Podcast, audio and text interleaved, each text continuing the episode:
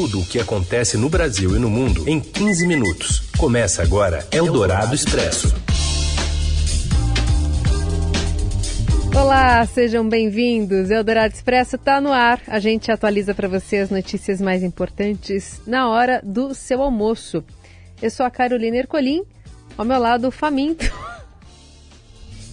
Ai, sim, abaque. Boa Vamos tarde, lá. Raíssa. Mas tem um jornal primeiro. Primeiro, primeiro o trabalho, depois o prazer.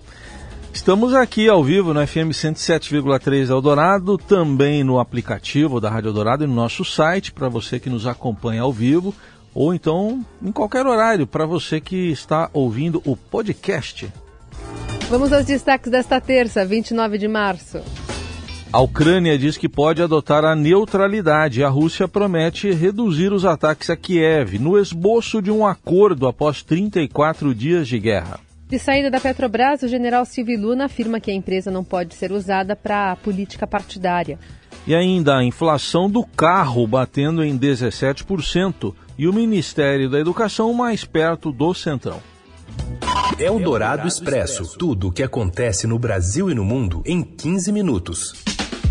A rodada de negociações entre a Rússia e a Ucrânia na Turquia nesta terça sinaliza um avanço em direção a um possível acordo de paz.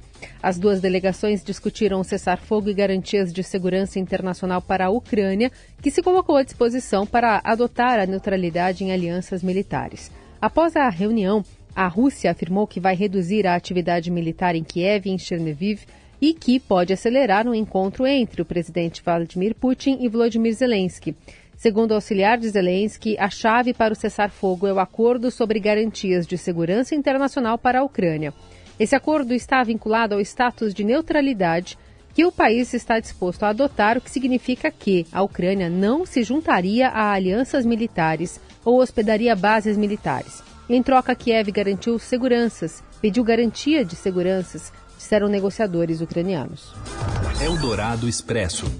A chefia da Petrobras foi trocada pelo presidente Jair Bolsonaro nesta terça-feira após seguidas altas no preço da gasolina. Os detalhes chegam de Brasília com a colunista da Eldorado, Adriana Fernandes. O presidente Jair Bolsonaro bateu o martelo e decidiu demitir Joaquim Silva Luna da presidência da Petrobras. O general da reserva do Exército, que estava há apenas um ano no cargo, será substituído pelo diretor do Centro Brasileiro de Infraestrutura, Adriano Pires, um nome conhecido do mercado. A escolha de Pires foi interpretada como uma sinalização pró-mercado financeiro, cujos investidores cobram a manutenção da política de reajuste da Petrobras, que hoje segue a tendência do preço do petróleo no mercado internacional. Essa política é chamada de PPI. O nome foi costurado pelo próprio ministro de Minas e Energia, Bento Albuquerque, que trabalha pela adoção de um subsídio temporário do governo para diminuir a alta de preço dos combustíveis. Essa subida, essa disparada de preços é considerada hoje o calcanhar de Aquiles de Bolsonaro, que busca a reeleição. Com a entrada de Pires, a proposta de subsídio, que é rejeitada pelo ministro da Economia Paulo Guedes, deve ganhar fôlego. Participando de um seminário no Superior Tribunal Militar, Joaquim Silvio Luna afirmou nesta manhã que o Petrobras, por lei, não pode fazer política pública com os preços dos combustíveis e, menos ainda, política partidária. Ele disse ainda que a estatal não pode baixar os preços dos combustíveis por iniciativa própria, porque tem que obedecer valores praticados no mercado internacional.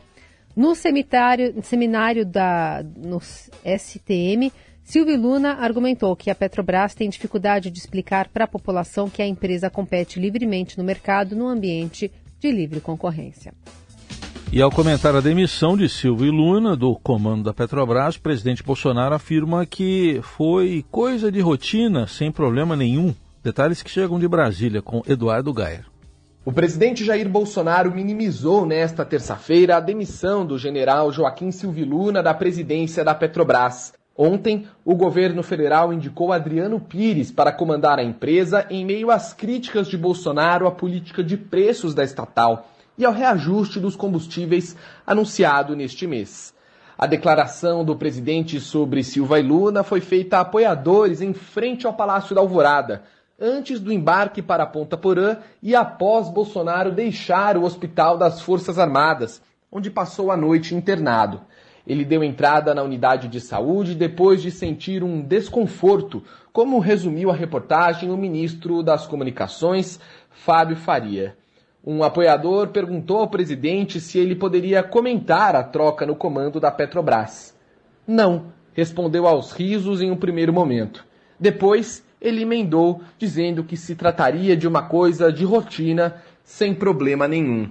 Bolsonaro tem sido apontado como culpado pela população pelos altos preços da gasolina e ensaiou um movimento, após a disparada dos preços do petróleo, de intervenção nos preços da Petrobras. Por isso, ainda há desconfiança de que Bolsonaro vai continuar pressionando por isso. Eldorado Expresso. Com a pandemia, o desarranjo das cadeias globais de produção e a guerra na Ucrânia, a inflação do motorista chega a 17% em 12 meses. Do Rio de Janeiro, Daniela Morim. Em meio ao desarranjo das cadeias globais de produção durante a pandemia de Covid-19, a inflação ao motorista acumulou uma alta de 17,03% nos 12 meses encerrados em março, segundo cálculos da Fundação Getúlio Vargas. A sexta inclui preços de veículos, combustíveis, peças, serviços correlatos e tarifas públicas, como multas e licenciamento. A guerra na Ucrânia acrescenta uma pressão adicional, não apenas pela manutenção de problemas logísticos nas cadeias globais, mas também pelo encarecimento do petróleo no mercado internacional Apenas o reajuste de combustíveis feito em março pela Petrobras deverá elevar a inflação ao motorista para 22,08% em abril, segundo a FGV. Diante dos preços mais elevados, especialistas já preveem o esfriamento do mercado de automóveis. Os automóveis novos já acumulam uma alta de 22,94% em 18 meses de aumentos consecutivos até fevereiro, conforme os dados do Índice Nacional de Preços ao Consumidor Amplo do Instituto Brasileiro de Geografia e Estatística. O automóvel usado já sobe há 20 meses, com alta acumulada de 22,66%. As motocicletas sobem há 15 meses seguidos e já ficaram 17,72% mais caras no período. Outros serviços correlacionados também aumentaram de preço, como seguro voluntário, emplacamento e conserto. Eldorado Expresso. O secretário executivo do Ministério da Educação, Vitor Godoy Veiga, responde interinamente pela pasta após a saída de Milton Ribeiro e é cotado para assumir o cargo. O pastor Milton Ribeiro pediu demissão nesta segunda-feira após denúncias de corrupção na pasta serem reveladas pelo Estadão. Nos últimos dez dias, uma série de reportagens mostrou o lobby feito pelos pastores Gilmar Santos e Arilton Moura, no MEC, que passaram a facilitar o acesso ao então ministro. Os religiosos foram acusados por prefeitos de cobrar propina em dinheiro, em compras de bíblias e até em ouro. Para o cientista político, curador do Observatório dos Evangélicos, Vinícius Vale, escândalos como o que ocorreu com o pastor Milton Ribeiro não necessariamente afastam evangélicos do apoio ao governo Bolsonaro. Informações com Gustavo Queiroz. Esse esquema arquitetado pelos pastores para favorecer algumas denominações na distribuição dos recursos do Ministério da Educação trouxe um certo desgaste entre o governo do presidente Jair Bolsonaro e o segmento como um todo, levou também à demissão do ministro Milton Ribeiro da pasta, mas tudo isso não necessariamente vai afastar os fiéis do bolsonarismo. É o que defendeu o cientista político Vinícius do Vale, que conversou com a gente um pouco essa semana sobre isso. Ele lembra aí que uma bancada parlamentar no Congresso bastante extensa, né, são 196 parlamentares, os evangélicos consolidaram a influência na política institucional nas últimas duas décadas, inclusive mantendo relações com governos de diferentes perfis ideológicos, não só conservadores. Mas o que o Vinícius aponta, ele que é curador do Observatório dos Evangélicos, inclusive, ele fala que há sinais históricos de embaralhamento mesmo, né, entre os interesses desses agentes públicos e de lideranças religiosas, e que isso fica um pouco mais evidente desde a eleição do Bolsonaro existem grupos de pastores muito profundamente imbricados no governo de uma forma geral, e o Bolsonaro costuma ser bem sucedido nas tentativas de reaproximar grupos em que em algum momento se afastaram do governo. O que é importante destacar na fala do Vinícius também é que esse grupo não atua de maneira homogênea, como se acredita. Né? Então, o que acontece no plano nacional, como nesse caso revelado pelo Estadão, não necessariamente vai chegar da mesma maneira no plano local. Né? O voto evangélico é considerado bastante heterogêneo, existe aí, segundo Vinícius, um filtro muito grande em relação aos pastores locais, aquilo que chega na ponta, a maneira com que é observado. Claro, tem uma proximidade em relação ao voto evangélico, essa pauta dos costumes com a atuação do presidente Bolsonaro, que é um pouco mais conservadora, mas o impacto de fato disso nas eleições de 2022 ainda vai ser observado. E a demissão de Milton Ribeiro deve aproximar o Ministério da Educação do Centrão e da campanha pela reeleição do presidente Bolsonaro. A avaliação é de Priscila Cruz, presidente e cofundadora do movimento Todos pela Educação, em entrevista à Rádio Eldorado. A gente teve uma sequência de ministros que usaram a pasta para animar suas bases, os dois primeiros muito ligados ao olavismo, esse último ligado mais a uma base religiosa. O próximo ministro não será algo longe disso. Então a gente saiu do olavismo, entrou no mundo religioso e deve cair no centrão. Eldorado Expresso. Anvisa recomenda a suspensão do teste de Covid para viajantes vacinados. Isabela Moia, boa tarde. Boa tarde, Heisen e Carol. A Anvisa recomendou em uma nota divulgada ontem a suspensão da exigência de teste para Covid e da declaração de saúde do viajante para aqueles que já estiverem vacinados e que chegarem ao país por via aérea. A agência também orientou que os viajantes não vacinados ou que não possuem o esquema vacinal completo possam entrar no país mediante apresentação de um teste negativo para a Covid realizado até um dia antes do embarque e desembarque. Além disso, a Anvisa também recomendou a suspensão da quarentena para os viajantes que estiverem nessas condições e o objetivo declarado na nota é evitar a discriminação de viajantes vindos de áreas de baixa cobertura vacinal ou até mesmo daqueles que não estejam aptos a receber a dose por questões de saúde ou de idade. Mas é importante lembrar que foram apenas recomendações, ainda não é válido até que o Comitê de Ministros responsável por definir as regras para a entrada de viajantes no país altere a portaria que está vigente atualmente. Eldorado Expresso. Papesp lança uma oferta de bolsas para pesquisadores vindos da Ucrânia, da Rússia, da Síria e do Afeganistão. Mais informações com a Renata Okumura. A Fundação de Amparo à Pesquisa do Estado de São Paulo, FAPESP, lançou a iniciativa Pesquisadores em Risco para viabilizar a participação de refugiados em instituições de pesquisa do Estado. A oferta de bolsa vale para duas modalidades: auxílio pesquisador visitante e uma bolsa de pós-doutorado. O valor total oferecido para o financiamento é de 20 milhões de reais. Para pesquisadores visitantes, a ajuda será concedida por até 12 meses, podendo ser prorrogada em caráter excepcional, enquanto no pós-doutorado a duração é de 24 meses, também prorrogáveis. O edital de suplementação rápida tem como público-alvo pesquisadores de países envolvidos em situações de conflitos como Ucrânia, Rússia, Síria e Afeganistão. A colaboração desses participantes pode ser no desenvolvimento de projetos de pesquisa em andamento ou a serem iniciados. Lembrando que a data limite para a submissão das propostas é de 30 de agosto de 2022. No entanto, elas serão analisadas à medida que forem recebidas. Por isso, o edital ficará aberto até que se esgotem os recursos oferecidos ou até a data limite anunciada. A chamada está prevista para outubro. Conforme o diretor científico da FAPESP, professor Luiz Eugênio Melo, 10 currículos já chegaram para análise na modalidade de pesquisador visitante. Eldorado Expresso. Palmeiras anuncia contas da gestão 2021, a última antes da saída de Gagliotti. Fala, Morelli. Olá, amigos. Hoje eu quero falar do balanço do Palmeiras da gestão 2021, a última do presidente Maurício Gagliotti, antes de passar o seu bastão para Leila Pereira. O clube teve um faturamento, uma receita bruta de 972 milhões, quase um bilhão de reais e um superávit registrado de 123 milhões de reais. As contas foram aprovadas pelos conselheiros do clube e divulgada nesta terça-feira. É o balanço do Palmeiras na gestão 2021. O time registrou alguns números interessantes, como direitos de transmissão dos jogos, subiu de 169 milhões em 2020 para 267 milhões em 2021.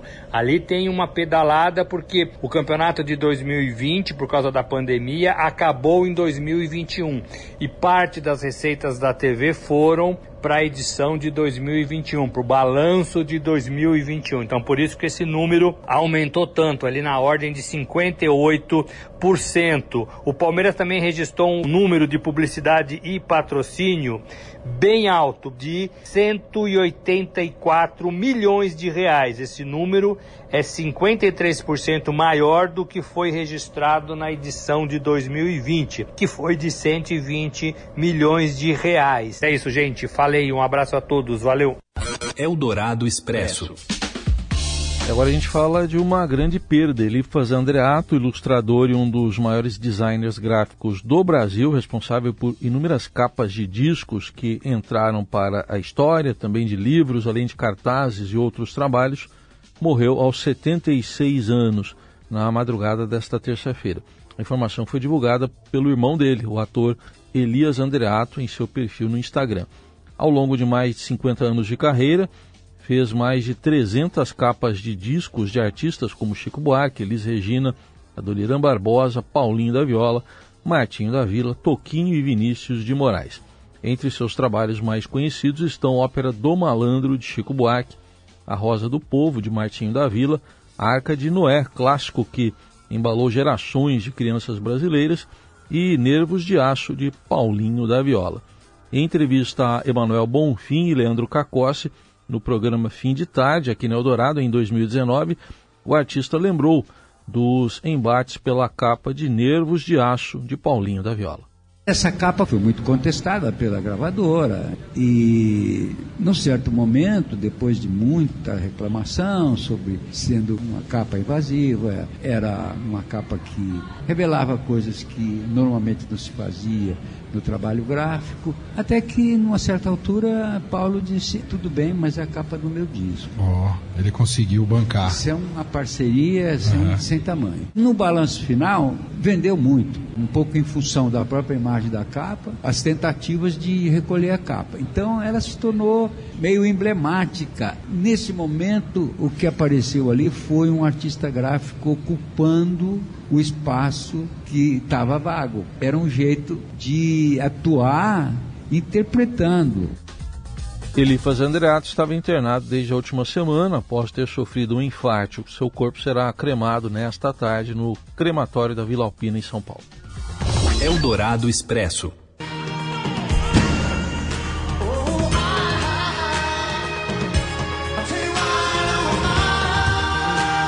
Vocalista Phil Collins, ao lado da sua legendária banda Genesis, anunciou em Londres que fez seu último concerto. O músico fez o show no fim de semana sentado, acompanhado pelo tecladista Tony Banks e o guitarrista Mike Rutherford. Visivelmente debilitado, ele chegou a brincar que agora a banda iria procurar um novo emprego. Tonight is a very special night. Of course, we're playing in London and uh, and it's the last show for Genesis. Oh! Oh! Yes, after tonight we've all got to get real jobs. O anúncio está relacionado com problemas de saúde sérios que Collins, hoje com 71 anos, vem enfrentando nos últimos anos. Ele falou em shows sobre os danos nos nervos das suas mãos e as dificuldades em tocar bateria ou até mesmo de segurar uma baqueta. O último concerto teve a presença do icônico Peter Gabriel, que fez parte da turnê The Last Domino Tour, que marca o fim de uma carreira brilhante de 55 anos e mais de 100 milhões de álbuns vendidos.